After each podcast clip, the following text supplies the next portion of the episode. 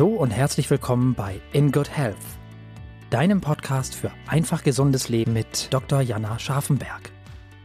Hier bekommst du die besten Tipps und Neuigkeiten rund ums Thema ganzheitliche Gesundheit, Ernährung, Ayurveda und Yoga.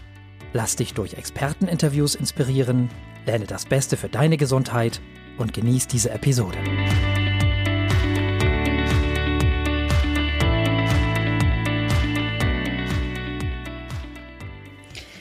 Hallo, liebe Zuhörerinnen und Zuhörer. Ich freue mich riesig, dass ihr heute wieder dabei seid bei einer neuen Podcast-Folge meines Podcasts. Heute gibt es seit langem mal wieder eine Solo-Folge von mir. Das heißt, heute habe ich keinen Interviewgast. Heute werde ich quasi alleine für dich sprechen. Und das Thema für heute ist ein ganz, ganz spannendes für was ich sehr, sehr viele Nachfragen bekommen habe, ob ich dazu nicht einen Podcast machen könnte. Denn ich habe dieses Jahr mit einem meiner tollen Kooperationspartner, mit Alnatura, hier in der Schweiz eine ähm, Vortragsreihe kreiert, die sich um ganzheitliche ähm, Gesundheitsthemen dreht. Und ein Thema davon war eben die Darmgesundheit.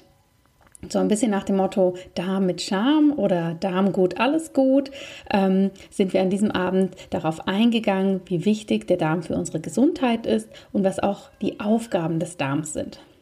Und als ich hier die Ausschreibung gemacht habe, dass dieses Event hier in Zürich stattfinden wird, habe ich ganz viele E-Mails bekommen. Oh wow, das ist so spannend. Gibt es denn da eine Videoaufzeichnung zu oder kannst du das mal als Webinar machen? Und ich nehme das natürlich super gern immer auf, wenn ähm, es Feedback gibt oder Anfragen und habe mir gedacht, da mache ich doch ganz einfach eine Podcast-Folge draus und werde jetzt hier quasi im Groben thematisch da nochmal drauf eingehen, wie wir das eben an dem Abend erörtert haben. Vielleicht hörst du heute im Hintergrund ein wenig meine kleine Tochter, die spielt im Nebenraum und hat gerade ihre Stimme entdeckt und ist manchmal lauter am Quäken. Also wundere dich nicht, wenn da ein paar Quietscher kommen. Ich hoffe, die stören dich nicht. Das Thema Darm ist ja ein ganz, ganz spannendes und sehr, sehr komplexes. Das erste Mal so wirklich in den Fokus gerückt ist es ja eigentlich, als Julia Enders ihr tolles Buch Darm mit Charme herausgebracht hat. Das ist auch ein Buch, was ich wirklich jedem empfehlen kann zu lesen, der sich für dieses Thema interessiert. Ähm, als sie die Erstausgabe davon herausgebracht hat, ähm, das ist jetzt schon einige Jahre her, seitdem hat sich wahnsinnig viel getan und entwickelt und sie hat mittlerweile schon mehrere Auflagen herausgebracht und jede Auflage, ähm, ja, muss man sagen, ändern sich einige Kapitel wieder, weil die Forschung da einfach viel, viel weiterkommt und ganz neue Erkenntnisse herausbringt. Heute in diesem Podcast-Gespräch möchte ich dir ganz gern als erstes einmal erzählen, wie unsere Verdauung überhaupt abläuft, welche Organe damit wirken, dass du wirklich einmal weißt, was passiert eigentlich mit dem Stück Apfel oder mit dem Stück Torte, wenn du es in den Mund steckst. Weil es ist ja ganz spannend, dass unser Körper aus all dem etwas macht. Also das heißt, aus allem, was er aufnimmt, durch eine Transformation sozusagen Energie ziehen kann. Und da sind wahnsinnig viele Organe mit beteiligt. Das möchte ich dir ganz gern als erstes erzählen, welcher Abschnitt hier was macht. Im zweiten Teil möchte ich darauf eingehen, was unser Bauchgehirn ist. Das ist ja was, was man in letzter Zeit unglaublich häufig hört. Und ich möchte gerne mit dir ähm, erörtern, um was es sich handelt, wenn Menschen von einem Bauchgehirn sprechen. Als nächstes gehen wir dann noch auf unsere Darmflora, die Darmbakterien und unser Immunsystem ein. Ja? Hier wirst du dann sehr schnell merken, warum das Thema Darm so relevant ist. Und im letzten Abschnitt möchte ich noch kurz darauf eingehen, was eigentlich eine darmfreundliche Ernährung ist, welche Komponenten für einen gesunden Darm zusätzlich eine wichtige Rolle spielen und welche Nahrungsmittel du ganz einfach in deinen täglichen Speiseplan integrieren kannst, um so deinem Darm etwas Gutes zu tun. Lass uns einmal beginnen damit, wie die Verdauung eigentlich funktioniert. Wenn ich grundsätzlich bei meinen Vorträgen so in die Runde frage, wo beginnt die Verdauung, dann sagen die meisten mir im Magen. Das stimmt aber eigentlich nicht ganz, denn unsere Verdauung beginnt schon viel, viel früher. Letztendlich beginnt unsere Verdauung, wenn wir es etwas plastischer ansehen, schon im Gehirn.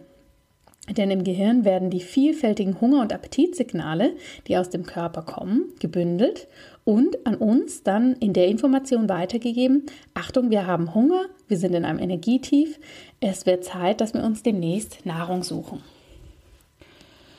Ein weiterer wichtiger Punkt sind natürlich auch unsere Sinnesorgane. Das heißt, wenn wir irgendwo etwas riechen, was uns ähm, ja, an eine leckere Speise erinnert oder ähm, in uns das Hungergefühl hervorrufen kann oder auch den Appetit, dann erfolgt das über unsere Nase, die eben aromatische Stoffe wahrnimmt und auch das als Information an unser Gehirn weiterleitet. Und natürlich spielen auch die Augen eine große Rolle. Ja, vielleicht kennst du das, du denkst eigentlich gar nicht über Essen nach, du hast eigentlich auch gar keinen großen Hunger und dann läufst du, sagen wir mal, an einer tollen Bäckerei vorbei und siehst die tolle Auswahl an Tortenstücken. Das nehmen deine Augen wahr und diese optischen Signale werden dann an die Sehrinde weitergeleitet und von da aus als Information natürlich zu unserem Großhirn, oh wow, hier gibt es tolle Torten, hm, habe ich da vielleicht Lust drauf? Und allein dieser erste Abschnitt zeigt dir schon, ja, dass wir auch unterscheiden müssen zwischen Hunger und Appetit. Hunger bedeutet, der Körper ist in einem Energietief und bittet sozusagen darum, dass ihm Essen zugeführt wird, dass er neue Energie bekommt. Appetit ist eher auf einer emotionalen Seite. Das heißt, ich habe jetzt Lust darauf, etwas zu essen. Ich habe Freude und Genuss am Essen und deshalb führe ich das jetzt zu mir. Ob der Hunger vorhanden ist oder wie groß der Hunger vorhanden ist, ist dabei, sagen wir mal, spielt eine sekundäre Rolle. Aber dieses Zusammenspiel ist natürlich wahnsinnig wichtig und optimalerweise sind Hunger und Appetit zeitgleich da, weil dann können wir mit Freude und Genuss essen und unser Körper braucht es auch wirklich und wir können es gut verarbeiten. Wenn wir uns jetzt anschauen, von dieser oberen Ebene, also sozusagen von unserem Kopf, von unserer Kopfebene nach unten gesehen, beginnt die Verdauung dann ganz plastisch im Mund. Das heißt, Mund, Zähne und Zunge sind der Bereich, wo wir den ersten Kontakt mit Lebensmitteln haben. Es ist sozusagen der erste Bereich, der Kontakt mit einem Produkt aus der äußeren Umwelt zu tun hat. Was passiert im Mund? Nun, als erstes kommt es durch die Zähne, also durch das Kauen, zu einer Vorzerkleinerung der Nahrung. Des Weiteren nimmt natürlich die Zunge auch nochmal den Geschmack wahr und wir nehmen auch die Konsistenz der Lebensmittel wahr. Also ist es etwas, was eher rau und trocken ist? Ist es etwas Feuchtes? Ist es ähm, heiß? Ist es kalt? Also all diese Dinge werden im Mundraum schon mal wahrgenommen. Und im Mundraum gibt es verschiedene Speicheldrüsen, die dafür sorgen, dass der ähm, vorzerkleinerte Speisebrei gut eingespeichelt wird. Warum ist das so wichtig? Zum einen ist es wichtig, dass der Speisebrei gleitfähig ist. Das heißt, wenn wir ihn anschließend schlucken, dass er gut nach unten rutschen kann. Zum anderen enthält der Speichel auch enzymatische ähm, Produkte, das heißt Enzyme, die dafür sorgen, dass schon mal eine erste Vorverdauung stattfindet. Also es sind da ähm, sozusagen kleine Produkte drin, die dafür sorgen, dass die Kohlenhydrate vor allem schon mal gespalten werden können und die erste Verdauung findet schon so richtig im Mund statt. Anschließend an den Mundraum kommt die Speiseröhre. Die Speiseröhre ist ein langer Muskelschlauch, der dafür sorgt, dass der Speisebrei von oben nach unten in den Magen transportiert wird. Hier passiert per se keine Verdauung. Das heißt, es ist ganz, ganz wichtig, dass wirklich in der Mundhöhle der Speisebrei schon gut vorzerkleinert ist. Denn nur dort haben wir Zähne und nur dort können wir die erste mechanische Zerkleinerung durchführen. Ja, weder unsere Speiseröhre noch der Magen haben dann Zähne und können das übernehmen. Das heißt, alle weiteren Abschnitte sind sehr darauf angewiesen, dass wirklich eine gute Vorzerkleinerung stattfindet, damit die weiteren Verdauungsabschnitte gut funktionieren können. Du hast das sicher schon einmal gehört, dass man sagt, man soll ein bisschen gut kauen, bis zu 30 Mal. Und das stimmt wirklich, weil so ersparst du deinem restlichen Verdauungstrakt unglaublich viel Arbeit. Von der Speiseröhre geht es weiter in den Magen. Der Magen ist ein Hohlorgan mit einer Muskelhülle sozusagen. Und hier wird erstmal der Speisebrei gesammelt. Ja, also alles, was von oben kommt, wird hier erstmal temporär gesammelt. Das heißt, ähm, dass nicht von der Speiseröhre gerade alles weitergeht in die anderen Abschnitte, sondern erstmal sozusagen während einer Mahlzeit dort alles gesammelt wird und gespeichert. Und der Magen kann sich natürlich dehnen. Und die Dehnbarkeit hängt von ganz vielen verschiedenen Punkten ab. Die hängt davon ab, sind wir gestresst oder entspannt, wie geht es uns, essen wir langsam oder schnell. All diese Punkte hängen damit zusammen. Und der Magen sorgt dafür, dass dieser Speisebrei, der hoffentlich durch die Zähne schon gut vorzerkleinert wurde, weiter zersetzt wird. Also das heißt, nochmal in seine Einzelteile weiter aufgeteilt wird. Das funktioniert zum einen durch unsere Magensäure. Wir haben im Magen einen sehr, sehr sauren Saft, ähm, der von dem pH-Wert ziemlich niedrig ist und der dafür sorgt, dass dieser Speisebrei zersetzt wird. Zum anderen sorgt diese Säure aber auch dafür, dass gegebenenfalls Keime, die wir über die Nahrung mit aufgenommen haben, abgetötet werden. Ja, du musst dir nochmal überlegen, wir haben hier einen direkten Zugang zur äußeren Umwelt. Das heißt, es ist super wichtig, dass der Körper hier Schutzbarrieren einbaut, dass natürlich keine potenziellen Eindringlinge in den Magen-Darm-Trakt kommen können. Zusätzlich erfolgt eine Bewegung des Magens. Es ist ein muskuläres Organ, das heißt, es kann durch eine Muskelkontraktion, also durch eine Verkürzung des Muskels, ähm, eine Bewegung hervorrufen und das walzt sozusagen diesen Speisebrei auch nochmal wunderbar durch. Es kommt so ein bisschen darauf an, was wir essen. Ähm, je nachdem, wie die Bestandteile der Nahrung sind, kann die Magensäure die Speise schneller zersetzen oder weniger schnell. Fleisch ist zum Beispiel etwas sehr, sehr Festes. Da braucht die Magensäure einfach länger, bis sie da sozusagen den ersten Verdauungsschritt durchgeführt hat.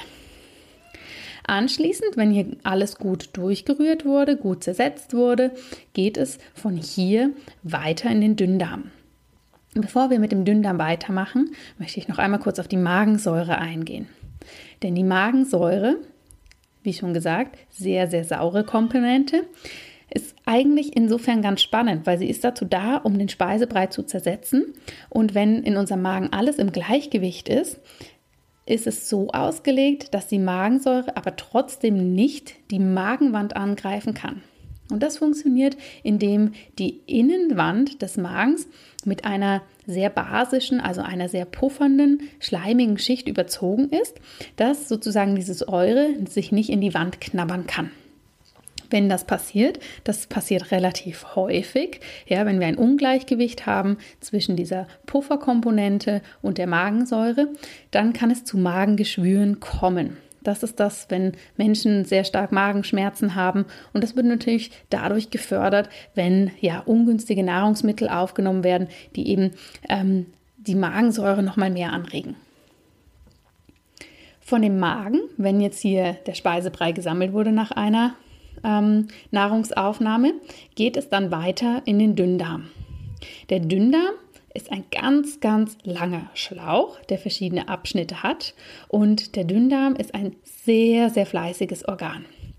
Der Dünndarm sorgt nämlich dafür, dass dieser Speisebrei, der jetzt ziemlich aufgespalten und zerkleinert ist, eben noch weiter zerkleinert und aufgespalten wird und somit in seine kleinsten Bestandteile kommt. Wenn wir diese kleinsten Bestandteile haben, dann kann es dazu führen, dass eben diese ganz, ganz kleinen Nahrungskomponenten über die Wand des Dünndarms resorbiert werden. Also das heißt, die können da quasi, ich sage es jetzt mal ganz einfach, durchwandern und kommen dann ins Blut. Und dort sind sie dann als Nährstoffe im Blut vorhanden. Diese Nährstoffe werden dann im Blut erstmal zur Leber transportiert, weil die Leber überprüft, oh, was haben wir da alles, was muss wohin, was brauche ich für was, muss ich hier vielleicht noch was entgiften. Und von dort aus gehen dann diese Nahrungssubstrate, also unsere Nährstoffe, an alle Organe und diese werden mit Energie versorgt.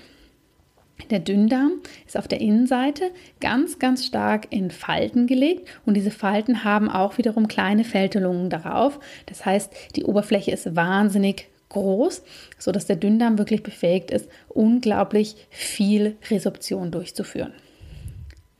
In den Dünndarm werden zusätzlich von der Bauchspeicheldrüse und von der Leber bzw. Gallenblase noch Flüssigkeiten oder Sekrete gegeben, die dabei helfen, den Speisebrei weiter zu zerlegen.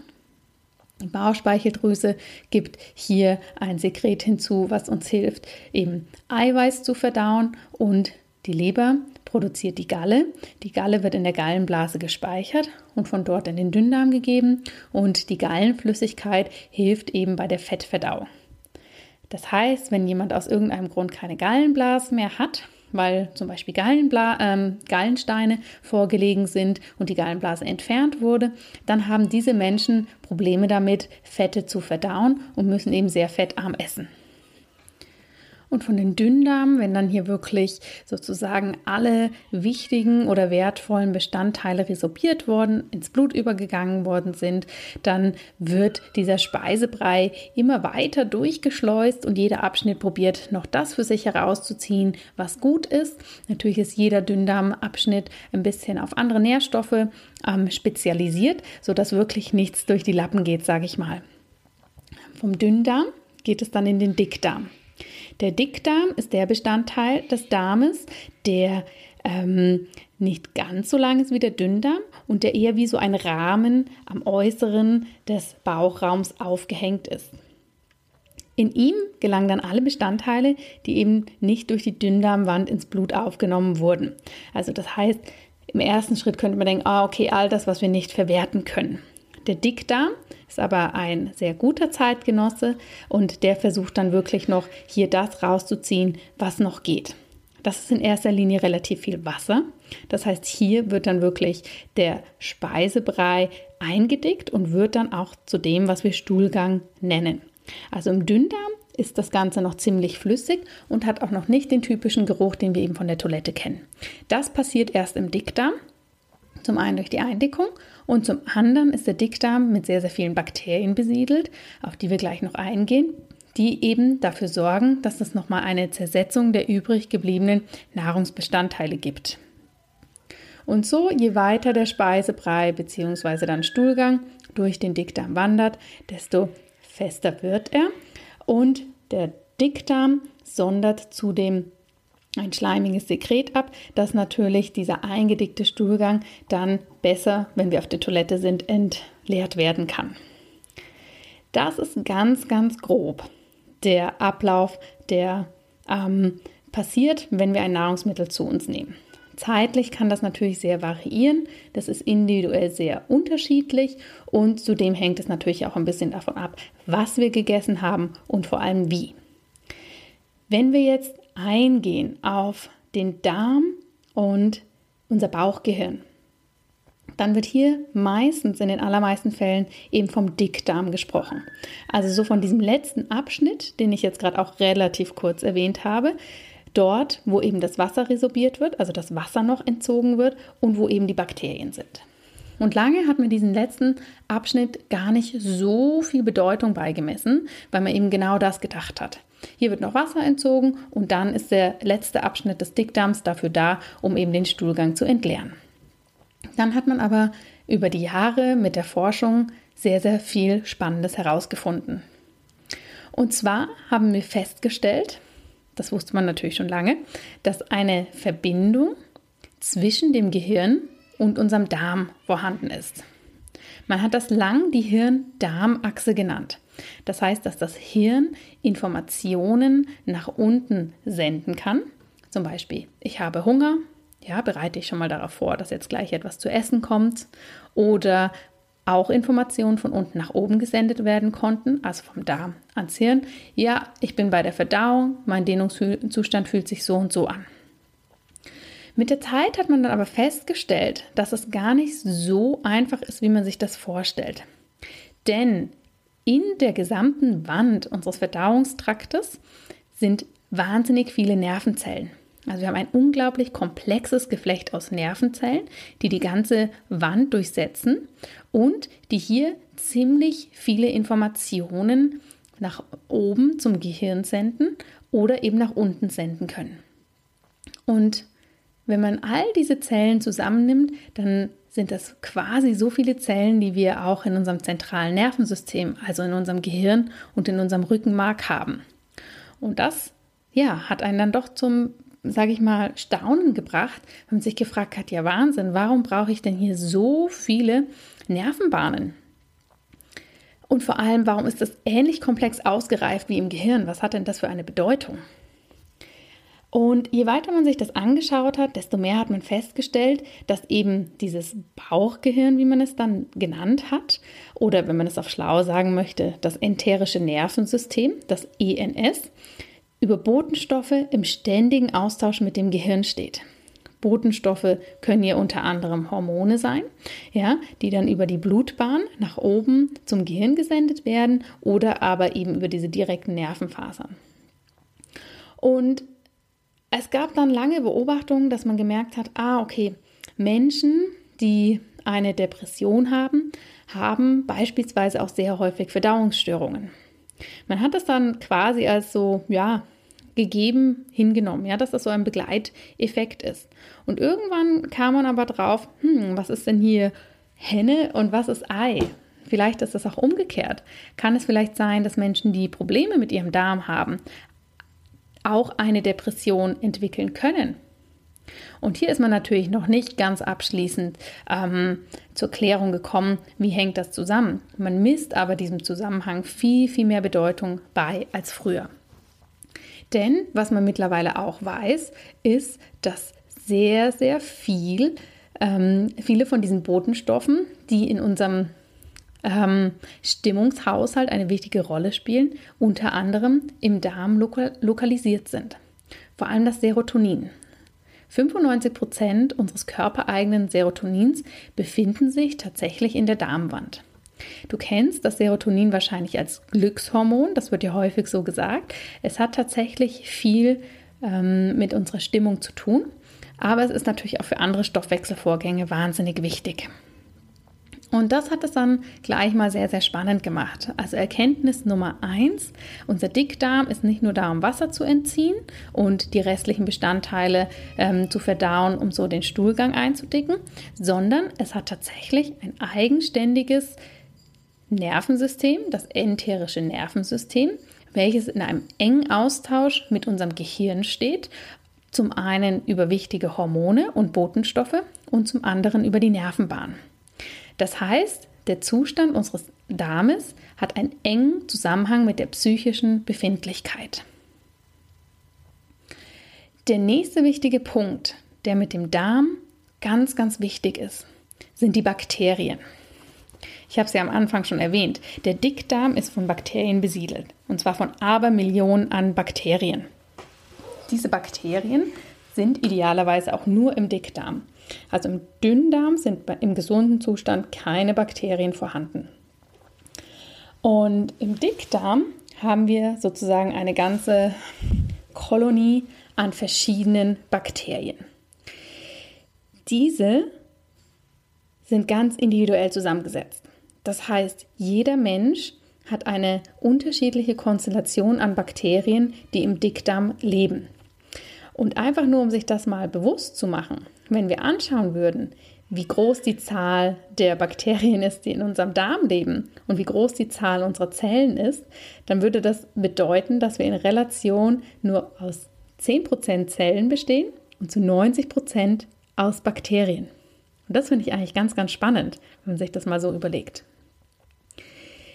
Wenn wir jetzt sagen, okay, jeder hat eine unterschiedliche Konstellation an Darmbakterien, dann kann hier natürlich daraus geschlussfolgert werden, dass diese Darmbakterien bzw. deren Zusammensetzung ganz essentiell sind für unsere Gesundheit. Ja, alle Bakterien reagieren ja unterschiedlich, haben unterschiedliche Aufgaben und man weiß mittlerweile, dass eben diese Zusammensetzung ausschlaggebend für unsere gesamte Gesundheit ist. Zum Beispiel auch dafür, wie gut wir Essen verdauen. Das heißt, ob wir eher untergewichtig, normalgewichtig oder übergewichtig sein können, wie gut wir Speisen vertragen. Also für ganz, ganz viele verschiedene Punkte. Und jetzt fragst du dich vielleicht, von was hängt es denn ab, wie der Dickdarm mit Bakterien besiedelt ist? Das kannst du dir wirklich vorstellen, dass sich das einfach über unser komplettes Leben entwickelt und auch weiterentwickelt. Das heißt, ganz wichtig ist schon mal, wie war deine Geburt? Und dabei meine ich, wie bist du auf die Welt gekommen? Wenn wir noch im Mutterleib sind, dann sind im Darm des ungeborenen Babys noch keine Bakterien vorhanden. Sobald aber die Geburt stattfindet und das Baby in Kontakt mit der Außenwelt kommt, kommt es logischerweise auch in Kontakt mit den Bakterien dort. Und es ist ein Unterschied, wie der Darm eines Babys besiedelt ist, insofern, ob das Baby eben über den vaginalen Weg geboren wurde oder über einen Kaiserschnitt. Der nächste wichtige Schritt ist dann, wie, wurde das, wie wurdest du als Baby ernährt? Wurdest du gestillt? Wurdest du mit der Flasche ernährt? Ähm, welche Nahrungsmittel wurden dir zugeführt? Und dann natürlich einfach über die Entwicklung des Lebens. Was ist in deinem Leben passiert? Gab es verschiedene Erkrankungen? Hast du Medikamente genommen? Welche Ernährung hast du? Ähm, ja, praktiziert. Also es ist ein unglaublich buntes Bild und das macht es natürlich auch so schwierig, in diesem Bereich zu forschen, denn jeder ist hier höchst, höchst individuell. Es ist auch jetzt an diesem Punkt sehr schwierig zu sagen, ah, okay, das ist der Grund für das oder nur aus diesem Grund ist jenes so. Ich möchte dir das eher so als ähm, ja, als Denkanstoß mitgeben, dass es doch sehr spannend ist, dass wir so viele Kleinstlebewesen in uns tragen, die sehr dafür sorgen, ähm, wie es uns geht und wie unsere Gesundheit ist. Spannend dabei ist auch, dass wir das ganze Darmflora nennen. Das hast du vielleicht auch schon mal gehört. Und das liegt einfach daran, dass früher diese Bakterien zur Flora und Fauna gezählt wurden. Ja, also historisch hat sich dieser Begriff Darmflora sozusagen aus diesem ähm, Umstand heraus gebildet. Aber unter einer Darmflora versteht man letztendlich die Gesamtheit der Bakterien, die den Darm besiedeln. Und eigentlich, wenn man korrekt sein möchte, darf man es nicht Darmflora nennen, weil die Bakterien nicht zur Flora und Fauna gehören, sondern man müsste es Darmmikrobiotika, oh, Entschuldigung, Darmmikrobiota oder Mikrobiom nennen. Das wären sozusagen korrekte ähm, Ausdrücke dafür. Wenn du jetzt also sehr schlau sein möchtest, kannst du jedem darüber ähm, Bescheid geben, dass wir keine Darmflora haben, sondern ein Mikrobiom. Diese Darmbakterien sind aber auch noch für einen anderen Bereich, der für uns ganz wichtig ist und für unsere Gesundheit ganz wichtig ist, essentiell. Und zwar für unser Immunsystem. Denn spannenderweise ist auch ein Großteil des Immunsystems im Darm lokalisiert. Zum einen über Immunzellen und zum anderen auch wieder über gewisse Abwehrstoffe.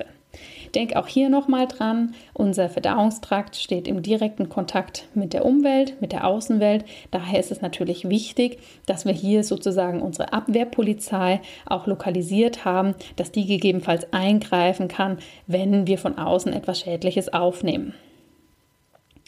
Und es hat durchaus seinen Sinn, dass das Immunsystem zu großen Teilen auch im Darm lokalisiert ist.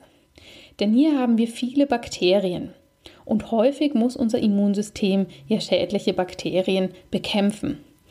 Und im Darm ist das sozusagen wie eine Übungswiese für unsere Immunzellen. Denn hier haben wir eine große Kolonie an verschiedenen Bakterien und diese versorgen eben die Immunzellen mit wichtigen Informationen und es ist wie ein Übungsfeld. Ja? Also hier kann das Immunsystem äh, lernen, schädliche Erreger gezielt zu bekämpfen und andere sozusagen als ähm, Freund zu tolerieren.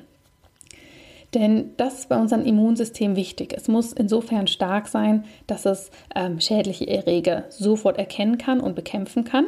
Es darf aber idealerweise nicht fälschlicherweise gute Bakterien oder körpereigenes Material bekämpfen. Dann sprechen wir von Autoimmunerkrankungen. Und aus diesem Grund ist unser Dickdarm auch so immens wichtig für unsere allgemeine Gesundheit. Du kennst das vielleicht, viele Menschen haben das schon mal erlebt, wenn man lange krank war, Antibiotikum eingenommen hat, dass man anschließend Probleme mit dem Darm hatte. Und das geht tatsächlich auch in diese Richtung. Denn Antibiotika sind grundsätzlich dafür da, um natürlich Bakterien, schädliche Bakterien, zu eliminieren.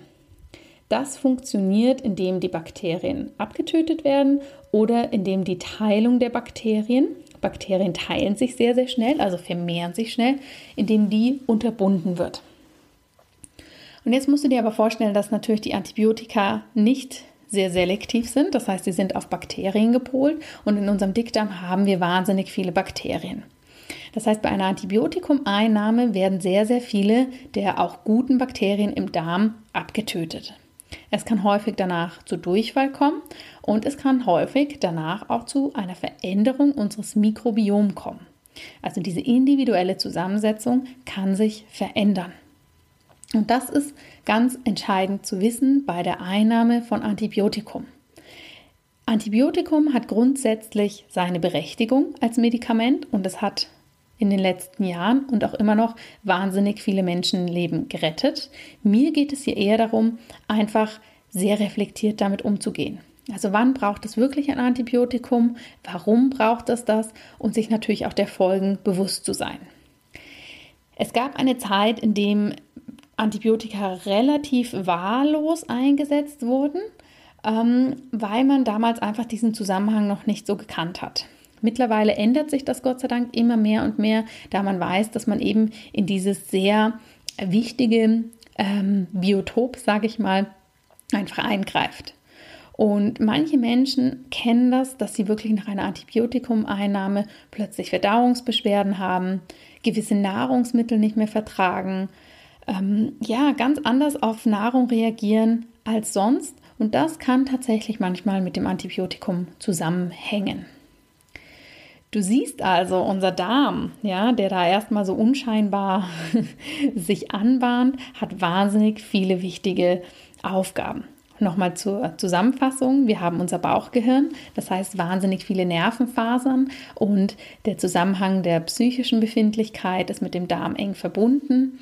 Zum anderen haben wir viele Bakterien, die sehr, sehr individuell in unserem Darm vorhanden sind, die hier auch einen großen Einfluss darauf haben, wie wir verdauen können und wie wir uns fühlen. Und zum Dritten natürlich der Zusammenhang zwischen den Bakterien und dem Immunsystem. Alles ganz wichtige Aspekte, die uns zeigen, wie faszinierend unser Körper wieder einmal ist und wie groß dieses Wunderwerk Mensch an sich ist. Ein kleiner Einblick in die Forschung. Es ist momentan ein Riesenbestandteil der Forschung, sich dieses Mikrobiom genauer anzuschauen. Also wirklich diese Masse an Bakterien, die wir da im Darm haben. Denn man erhofft sich hier wirklich Aufschluss darüber zu finden, warum eben manche Menschen zum Beispiel unter einer Depression leiden oder warum manche Menschen ähm, an Übergewicht leiden, obwohl es keine anderen Gründe dafür gibt. Und es gibt erste Untersuchungen, dass man wirklich, indem man das Mikrobiom von jemandem, der zum Beispiel äh, sehr schlank ist und ein guter Stoffwechselverwerter, wie man es so schön sagt, dass man hier einen Teil des Mikrobioms nimmt und das sozusagen jemanden anders ähm, einpflanzt, nennt man das, um zu sehen, ob sich dadurch die Stoffwechselaktivität ändert. Das hört sich jetzt, wenn man das so aus Forschersicht sagt, relativ einfach und logisch an, ist in der Umsetzung aber gar nicht so leicht, weil du musst dir ja vorstellen, dieses Mikrobiom lebt in unserem Stuhlgang und es ist natürlich aus hygienischen Gründen, ähm, aus ethischen Gründen, ja, gar nicht so einfach, dass man sagt, okay, man verpflanzt sozusagen den Stuhlgang von einer Person in die andere.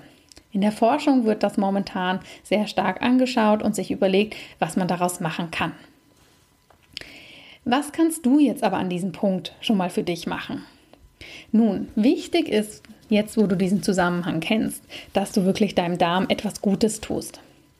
Und dein Darm freut sich zum einen über die richtige Ernährung, denn die stärkt den Darm. Unser Darm freut sich darüber, wie im Übrigen der Rest unseres Körpers auch, wenn er ausgewogen und mit möglichst vielen naturbelassenen Produkten versorgt wird. Viel frisches Obst und Gemüse ist wichtig. Die tägliche Aufnahme von Hülsenfrüchten und Getreide, eine zuckerarme Ernährung, ganz wichtig, wenig Convenient und Fastfood und auch wenig rotes Fleisch und Wurstwaren. Und hier auch nochmal mit dem Vermerk auf die Massentierhaltung.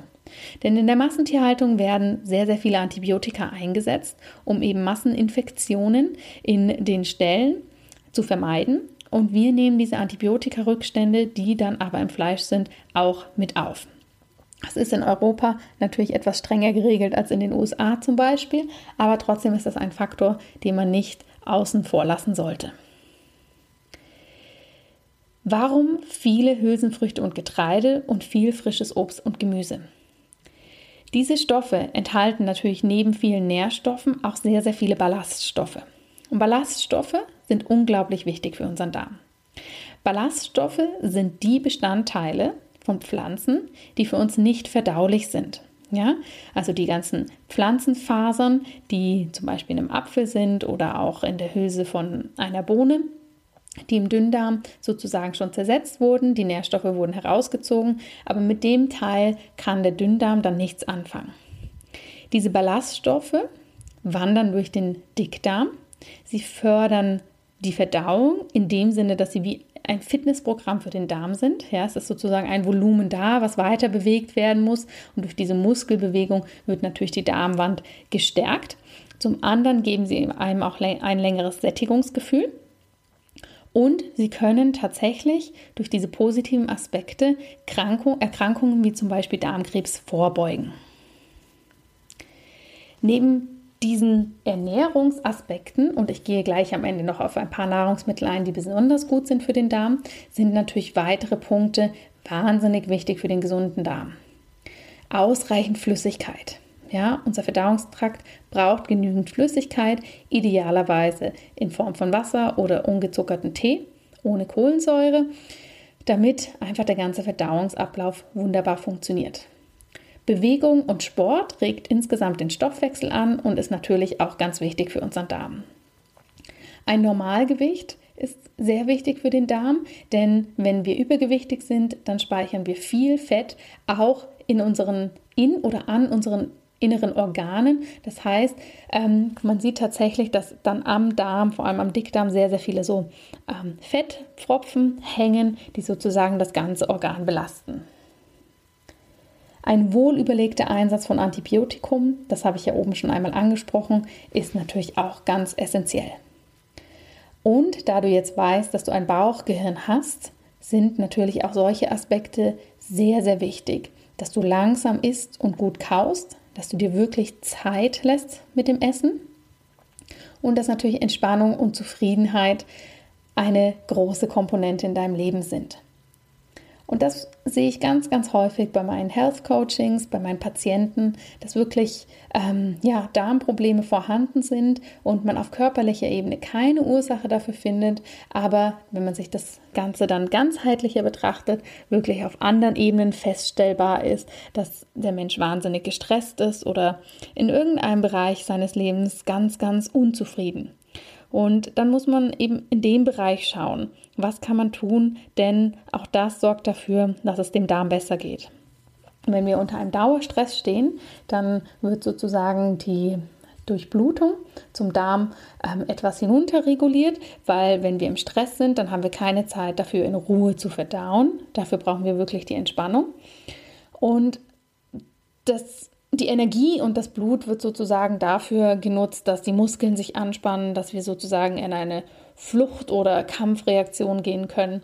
Das heißt, wir brauchen wirklich diese Entspannung, um überhaupt richtig verdauen zu können. Das heißt, Achtsamkeit und Zufriedenheit sind auch für deinen Bauch wichtig. Und wenn wir das mal so ein bisschen ganzheitlicher betrachten, dann hast du das ja in Bezug auf dein Bauchgehirn wahrscheinlich schon häufiger gehört. Ähm, aus dem Bauch heraus entscheiden. Ich habe ein Bauchgefühl. Solche Punkte sind ganz, ganz wichtig. Schau da mal wirklich, was da vielleicht auf dich gut zutrifft. Und natürlich gibt es in der Ernährung noch ein paar Nahrungsmittel, die besonders gut sind für den Darm. Und zwar aus den Gründen, weil sie zum einen in ihrer Komposition sehr, sehr angenehm sind oder weil sie ähm, gute Bestandteile enthalten, die vor allem den Dickdarm stärken. Und das sind zum Beispiel fermentierte Gemüsesorten. Also fermentiertes Gemüse, das bekannteste ist ja das Sauerkraut, aber es gibt natürlich mittlerweile eine Vielzahl von verschiedenen fermentierten Gemüse, ähm, enthalten gute Milchsäurebakterien. Und diese helfen wirklich, deine Darmflora oder wie du jetzt weißt, dein Mikrobiom zu stärken. Es macht nicht so viel Sinn, ähm, Joghurt zu essen, bei dem extra darauf hingewiesen wird, dass er ähm, für die Darmflora besonders gut ist oder dass er diese Probiotika enthält. Denn meistens sind diese Produkte leider, leider mit sehr viel Zucker versetzt, ähm, hochverarbeitet und schaden deinem Darm mehr, als dass sie nützen. Also greif hier wirklich auf das, was die Natur dir liefert, zurück und nimm fermentierte Gemüsesorten. Produkte, die sehr, sehr viele Ballaststoffe enthalten und ähm, ja, sehr basisch sind, sind zum Beispiel Flohsamenschalen, Leinsamen, Weizenkleie, Naturjoghurt und Kefir. Das spielt auch nochmal in die Richtung der Fermentation. Also auch hier haben wir die guten Milchsäurebakterien. Eine hochwertige Misopaste, die aus fermentierten Sojabohnen besteht, ist auch wichtig und glutenarme bzw. glutenfreie Getreide oder Scheingetreide wie Buchweizen und Quinoa sind auch ganz wunderbar. Per se, ich werde immer gefragt, ob Gluten dem Darm schädigt. Hier gibt es natürlich ganz viele verschiedene Ansichten. Wenn du per se Gluten verträgst, dann ist das natürlich kein Problem, dass du auch glutenhaltige ähm, Lebensmittel zu dir nimmst. Aber egal, welchen Ansatz du verfolgst, Gluten sollte grundsätzlich nicht im Übermaß in der Ernährung aufgenommen werden. Also wenn du diese Produkte etwas mehr in den Alltag integrierst, dann bist du hier schon ganz wunderbar und kannst deinen Darm stärken. Das heißt, wenn wir das nochmal zusammenfassen, unser Dickdarm ist weitaus wichtiger für uns, als wir bisher gedacht haben.